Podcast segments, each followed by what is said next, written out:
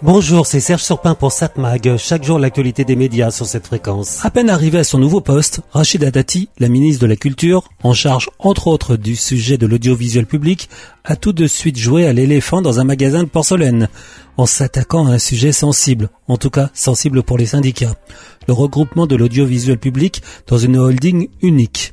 Un projet déjà mis sur les rails par un ancien ministre de la Culture, déjà pas mal avancé, mais mis sur une voie de garage avec la pandémie du Covid-19. À l'époque, on avait estimé que c'était plus une priorité. Alors pourquoi maintenant tout regrouper? Si on a cassé l'ERTF en 1974, un organisme qui chapeautait tout l'audiovisuel public, c'était avec pas mal d'idées en tête. Créer une émulation entre les chaînes de télévision TF1, Antenne 2 ainsi que France 3. Rappelons-nous qu'à l'époque, pas question de laisser créer des télévisions privées. Pas question de laisser prendre le risque que l'opposition puisse accéder à l'information à la télévision. Télévision qui devait rester la voix de la France. Donc créer une fausse compétition entre les chaînes de télé était supposé bloquer l'intérêt de créer de nouvelles chaînes de télévision commerciales. Et puis on pourrait dire qu'il y en avait qui déjà pensaient pouvoir vendre une chaîne de télévision à des amis du pouvoir. C'est ce qui était fait 13 ans plus tard avec TF1. Rappelons que la France était une exception à l'époque. Toutes les démocraties, ou presque, avaient des chaînes de télévision privées. Du côté de la radio, pas besoin de créer la concurrence, elle existait déjà, avec la radio périphérique, Europe 1, RTL, RMC ou Sud Radio, radio commerciale dépendant pourtant de l'État français. Mais donc en 74, on n'avait pas imaginé la suite, Internet entre autres. Désormais, un sujet peut être traité par le même journaliste et publié en forme de reportage télé, un sujet radio et un article écrit.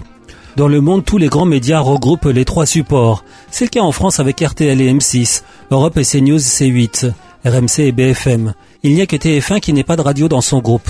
Ce n'est pas faute d'y avoir pensé, mais ils n'ont jamais réussi à le faire. Pourtant regrouper Europe 1, Europe 1 d'avant et TF1, ça aurait eu du sens, mais ça ne s'est pas fait donc. Du côté du service public, l'idée de regroupement des différents médias a fait son chemin. Désormais, toutes les chaînes de télévision publiques sont regroupées dans France Télévisions. Pourtant, ça n'a pas été simple de faire passer l'idée, d'autant plus que le statut du personnel de chaque société était différent. Mais on a réussi à le faire. Maintenant, on passe à une autre étape, regrouper radio et télévision publique. On sait que ça se fera, mais l'idée aura du mal à passer du côté des syndicats, pour à peu près les mêmes raisons qui faisaient qu'ils refusaient une fusion des chaînes de télévision. Pour eux, ça serait du saccage social, trop de risques de voir un gros dégraissage dans le personnel. Alors on y allait doucement. Déjà France 3 et France Bleu se sont rapprochés, au point qu'ils porteront bientôt le même nom, ici.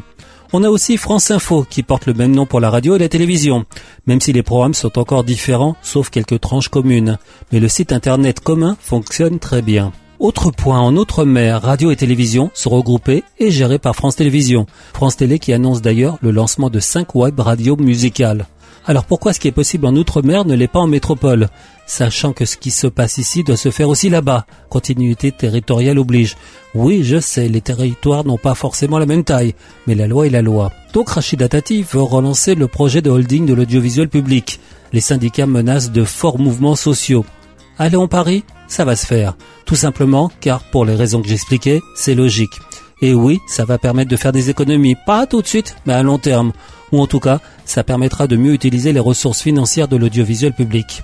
Mais avant que ça se fasse, on risque d'entendre souvent la programmation musicale unique sur Radio France. Ça tombe bien, certains disent que c'est là où passe la meilleure musique.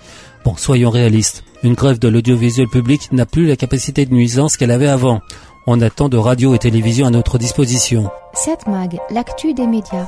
Pour avoir la télévision ce soir sur la TNT vers 21h sur TF1, la série policière Léo Mattei, Brigade des mineurs. Je suis Vanessa, partie 1. Non, c'est le titre de l'épisode.